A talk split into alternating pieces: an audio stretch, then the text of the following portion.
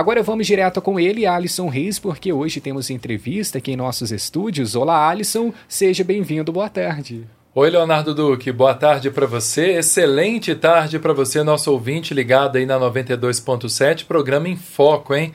Como você tem acompanhado, amigo ouvinte, nas discussões do nosso tema da semana, na próxima quinta-feira, 24 de agosto, se comemora o Dia da Infância. A data foi criada aí pela Unicef para a população refletir sobre as condições de vida das crianças de todo o mundo. Aqui em São João del Rei, existem duas casas lares que abrigam dezenas de crianças e adolescentes de 0 a 18 anos incompletos, que foram retirados aí de suas famílias de origem por estarem em situação de risco. No programa Em Foco desta terça-feira, 22 de agosto, a nossa conversa, o nosso bate-papo é com a diretora da Casa Lar Regional é, de São João del Rei, a Sabrina Rejane Brandão Malta ela que é gestora que está à frente aí desse trabalho há 10 anos aqui na nossa cidade. Então você ouvinte que está conosco também através das redes sociais, pode acompanhar a nossa entrevista em imagens em áudio ao vivo no facebook.com barra Rádio em Boabas e também no nosso YouTube Rádio em Boabas Oficial. Vem com a gente participar dessa conversa Seja bem-vinda. Muito boa tarde, Sabrina. Boa tarde, boa tarde a vocês todos, a todos os ouvintes. É um prazer muito grande estar aqui.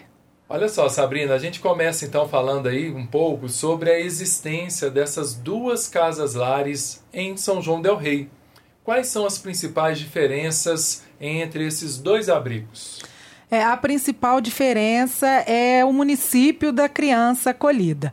A Casa Lar de São João Del Rei, que a gente conhece como Casa Lar Amaré Simples, abriga crianças e adolescentes somente do município de São João Del Rei.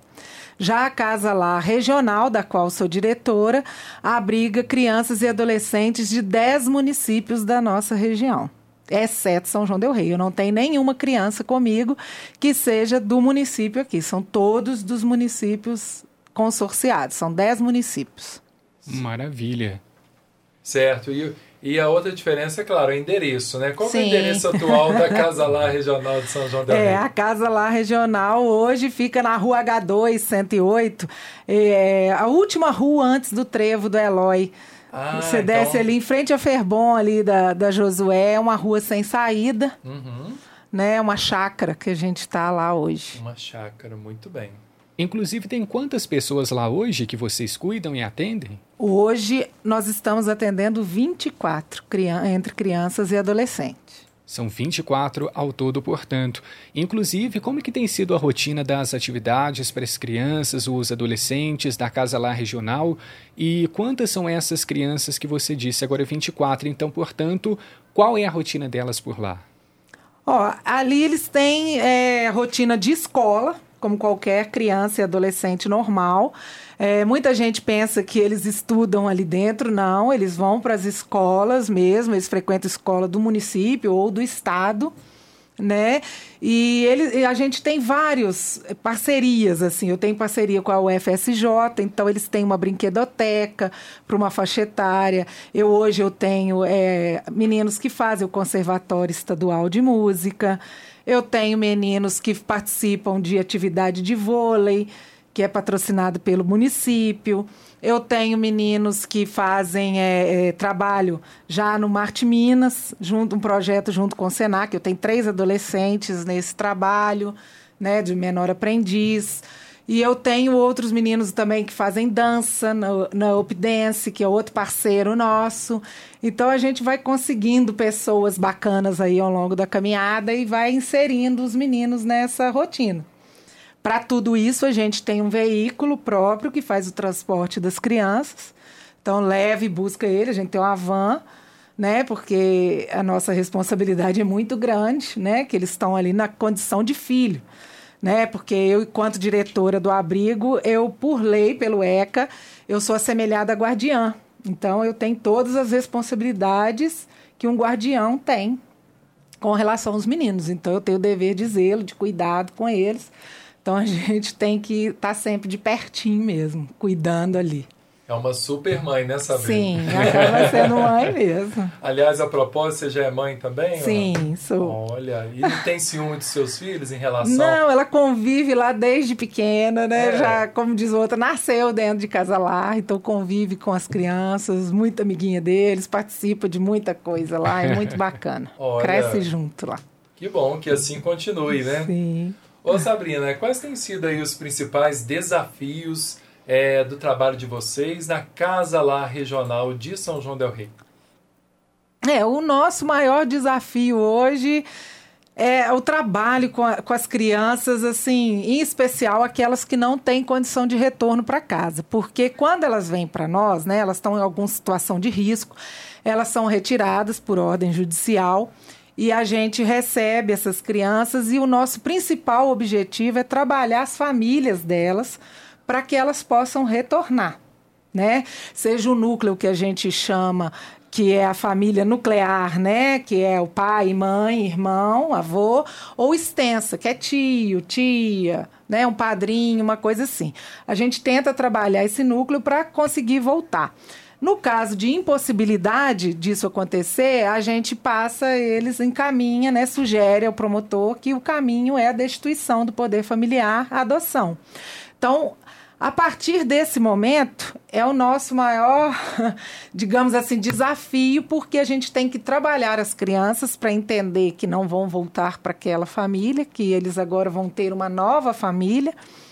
E também um desafio muito grande é porque, desde esse trabalho com a família até que sai a adoção, é um caminho muito demorado. Então, assim, as crianças acabam apresentando muitas questões psicológicas né, umas mudanças bruscas de comportamento. E isso é realmente o nosso maior desafio. A ansiedade. É, é digamos que uma ansiedade. Dos meninos, desencadeia até, também, né? até uma coisa, né? Em alguns casos, desencadeia até transtornos maiores. Uhum. Mas, em geral, é, é isso aí. Esse, então, seria o maior desafio. O maior desafio nosso hoje. Inclusive, como que funciona esse processo agora ao contrário? É a chegada, a acolhida. Como acontece esse acolhimento? Tem algum processo? Como que eles chegam até lá? Sim, é, o, geralmente o conselho tutelar é que detecta, né?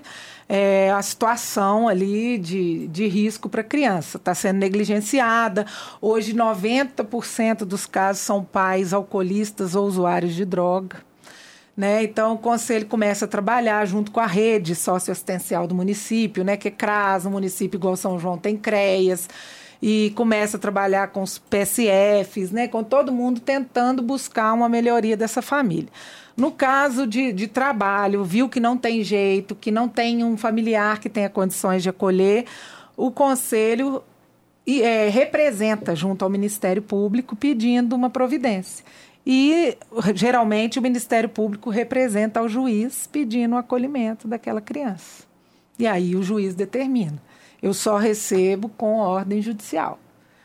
O juiz já manda para mim a guia de acolhimento e já manda um ofício indicando que está chegando X, Y, Z naquele dia, que é para eu receber. E é uma questão de um processo todo avaliativo sim, junto com a família. Não é sim. é totalmente de repente assim não, assim também não, não né, Sabrina? Não. Houve um momento que, eu, a, né, lá atrás, né, eu acho que antes do ECA, que as coisas eram feitas mais abruptamente assim né? Tirava-se criança, voltava na hora que queria. Hoje em dia isso não é assim, é bem criterioso, né? Então, às vezes não é o caso, às vezes o pessoal acha assim, ai, tá ali, é, tá, tá uma pobreza danada, tem que tirar. Não é assim, né? Tem caso, pobreza não é motivo para tirar criança de família. É toda uma, né, uma rede socioassistencial que tem que trabalhar ali para dar condições à família de cuidar bem. Né? Então é só um caso de negligência mesmo, de violência física, sexual, né? abusos mesmo que a gente tem meninos com essa né, características. Então eles chegam para nós é porque é uma situação realmente gritante. A gente fala que o abrigo, o acolhimento institucional é a última tentativa, já tem que ter passado por tudo. Não pode se chegar e tirar a criança e colocar ali. Não. Primeiro tem que tentar de tudo. Só se vê que não deu jeito é que leva para o abrigo. Uhum. Né? E aí, ainda assim, no abrigo, a gente começa a tentar trabalhar tudo de novo. porque é, realmente é uma agressão com a criança, né? Você tira ela do meio. Na nossa casa tem uma peculiaridade, porque aqui em São João Del Rei, quando as crianças são retiradas, muitas das vezes elas continuam na mesma escola, com os mesmos coleguinhas, né, com o mesmo núcleo comunitário que a gente fala. No nosso caso lá, não. É, você vê, eu tiro meninos de Resende Costa e trago para cá, eu tenho meninos de Nazareno e trago para cá. Ele sai totalmente do contexto dele, de, de família, de amigo, escola, muda tudo. É uma readaptação mais profunda. Exatamente. Ainda. Então, assim, não é incomum as crianças que chegam e passam, assim, às vezes, uma semana chorando. Gente, porque é muito, né? Você se imagina, te tira ali de tudo que você acredita que é de mais firme que você tem na vida e te tira e te joga num lugar onde você está com pessoas que você nunca viu e que você tem que ficar ali, Isso, né? E para uma criança o entendimento é ainda mais complexo. Então, é um desafio muito grande. São 3 horas e 51 minutos. Você está ouvindo o programa Em Foco desta terça-feira. A gente está recebendo aí a Sabrina Rejane Brandão Malta, ela que é gestora que está à frente aí da Casa Lá Regional de São João del Rei há 10 anos, gente. Você tem dúvidas sobre o trabalho da Casalar Regional? Quer participar dessa conversa? Vem, vem com a gente. Vem aí para o nosso facebook.com barra Rádio Emboabas. A gente está com uma live para você acompanhar aí a nossa entrevista ao vivo neste momento. Pode deixar sua pergunta aí nos comentários, no YouTube oficial da Rádio Emboabas e também no nosso WhatsApp. Qual é o nosso WhatsApp, Leonardo? 98807-927. Todo mundo pode ficar à vontade também por lá. Outra dúvida, Sabrina, continuando aqui a nossa conversa, está relacionada ao processo de adoção dessas crianças que estão lá na Casa Lar Regional. As famílias interessadas, né, que estão cadastradas no Sistema Nacional de Adoção, é, elas podem visitar o espaço de vocês? Vocês recebem visitas das famílias interessadas? Como é que é isso? Não, não. É, essa, as famílias são cadastradas, é todo, totalmente via judicial. É, as famílias só vão ter contato com as crianças quando a criança estiver disponível para adoção. Por quê? As pessoas acham assim, ah, a criança está lá no abrigo, ela está para adoção. Não. A criança está lá no abrigo, primeiro tentando trabalhar a família dela para que ela volte para a família dela. E aí a gente faz esse trabalho, que é um trabalho extenso, né? Demora bastante. Quando é, a gente sinaliza, olha, já fez toda a tentativa, não tem jeito, isso tudo é feito através de relatório, com psicólogo, com assistente social que acompanha, faz visita nas famílias, conversa com a rede socioassistencial do município, é tudo trabalhado, tem um acompanhamento trimestral. Né, através do judiciário, com reavaliações. Nós temos audiências concentradas em que a rede toda encontra com o promotor e o juiz da infância, o Ministério Público aqui vai na casa de três em três meses, mas é muito atuante também com a gente. É, sempre que a gente precisa para alguma coisa, ele é muito presente, doutora Adalberto. E é feito todo esse trabalho, aí a gente vê que não tem jeito, sinaliza promotor. O promotor entra com processo de destituição. Então aí vai começar a caminhar um processo judicial de destituição do poder familiar, onde os pais são citados a responder à ação, tem audiência de instrução e julgamento para oitiva de testemunho, oitiva desses pais. Então, devido assim a vida atribulada dos juízes, a quantidade de processo, né, as audiências e números, isso aí acaba estendendo. E aí, quando chega lá no final, que ainda tem uma sentença de destituição do poder familiar, as famílias vêm da recorre, o pai e a mãe. Aí esse processo vai para Belo Horizonte, no Tribunal de Justiça, fica lá mais ou menos um ano para ser julgado e confirmar a sentença. Só depois que essa sentença é confirmada lá, que transita em julgado, ou seja, que não cabe mais recurso, é que essa criança pode ser disponibilizada para adoção. Uhum. Então, ter crianças na casa lar não significa que elas estão disponíveis para adoção. Ou seja, um processo de anos, então, para isso tudo acontecer. É uma, uma média mesmo grandiosa, de quase três anos. Mas quase. até porque, no, no sentido, a gente diz que o principal objetivo não seria nem a adoção, mas a recomposição da família da Exatamente. criança ou do adolescente. Exatamente. O nosso bem. principal objetivo é o retorno deles para a família de origem. Excelente. Agora são 3 horas e 54 minutos. Mudando um pouquinho de, de assunto, algumas pessoas e instituições interessadas em promover algum evento ou algum tipo de campanha para alegrar o dia dos residentes por lá, é possível? Como isso acontece? Sim, sim. Isso aí a gente está muito aberto a receber ajuda. Eu tenho grupos que vão lá é, vão brincar com as crianças no final de semana. Eu tenho grupos que fazem festas mais pontuais, tipo assim, ah, é dia das crianças, Natal, né? Levam as coisas para as crianças lá. Eu tenho parceiros que levam as crianças, arrumam coisas para eu levar as crianças para passear, né? Então a gente tem muita parceria boa e eu sou muito aberta a isso tudo. A pessoa que tiver interesse em nos ajudar, fazer o contato lá na casa, eu posso deixar o telefone lá? Claro, com é 33730068 pede para falar comigo, a gente agenda um dia para eles irem lá conhecer e a gente vê a disponibilidade. Eu só não posso, como falei, receber pretendente adoção, porque soaria como se eu deixasse as pessoas escolherem e a pessoa não pode escolher, né? A pessoa já tem a possibilidade legal de escolher sexo, idade, cor, tem alguma, algumas maneiras dela fazer isso judicialmente mas lá escolher a criança não, não tem como. Mas se o objetivo não for a adoção, for só ajudar, doar um tempo dele para a criança, estou extremamente aberta a, receber. Que legal esse recado importante, viu, Sabrina? Essa sua declaração aqui para nós no programa em Foco dessa terça-feira. Uma outra dúvida também, deixa eu dar boa tarde aqui para Cida Silva. A Cida Silva está assistindo a nossa live no Facebook, né, Cida? Cida, ela dá aqui uma boa tarde para todos nós que estamos aqui nessa conversa e obrigado pela sua audiência, viu, Cida? Ô, Sabrina, o que, que acontece com os jovens que completam maioridade e não foram adotados por uma família acolhedora. É um dilema. É um dilema. Geralmente, quando eles vão chegando já caminhando para a maioridade, a gente observa né, que não vai ter outro caminho a não ser o retorno familiar, o retorno, pro, no nosso caso, para o município de origem, a gente começa a trabalhar possibilidades apadrinhamentos, pessoas que possam, daquela comunidade, que possam ajudar eles da, da melhor maneira. E a gente tem tido, graças a Deus, muito positivo esse saldo, assim, conseguindo emprego para o menor no município, conseguindo uma rede de apoio, aí consegue-se aluguel social para aquele adolescente morar durante um ano, até que ele possa pagar o aluguel por meios próprios, né? Aí a gente entra em contato com o CRAS para doação de cesta básica, é, mobiliza a comunidade para montar a casa para o adolescente, né? A gente tenta estruturar minimamente possível para que ele possa caminhar. Mas uma notícia boa é que, assim, de um tempo para cá, está mudando um pouquinho o perfil de adoção. Nós temos tido alguns casos muito felizes de adoção tardia.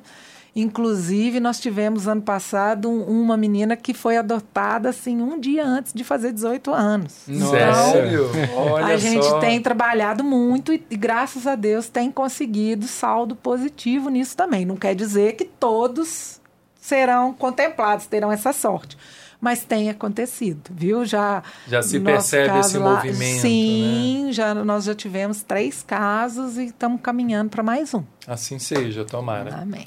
Que maravilha. Olha, infelizmente o nosso tempo está bem no finalzinho, mas eu gostaria de deixar uma pergunta aqui interessante a respeito do seu trabalho. É, são 10 anos. 10 anos. São 10 anos. Então eu gostaria de saber o seguinte: o que te motiva a continuar trabalhando nessa área tão importante aí junto à nossa parcela da sociedade que só deseja ser acolhida em uma nova família? São 10 anos, uma década à frente disso tudo. Uma década.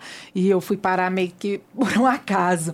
Mas eu, eu brinco que é, é missão de vida mesmo, sabe? A gente começa a trabalhar ali e é meio viciante mesmo. A gente apaixona pelas crianças, apaixona pela história e não consegue deixar. Porque se vocês virem minha vida, vocês vão ficar apavorados, porque aquilo ali eu respiro, aquilo eu vivo 24 horas, né? Uhum. Que mesmo no momento que você não está presente, você está no celular o tempo inteiro dando suporte que o, que o pessoal precisa. Então, tem que gostar, é amar mesmo, são as crianças, é por elas, é gostar do que a gente faz e a gente faz com amor.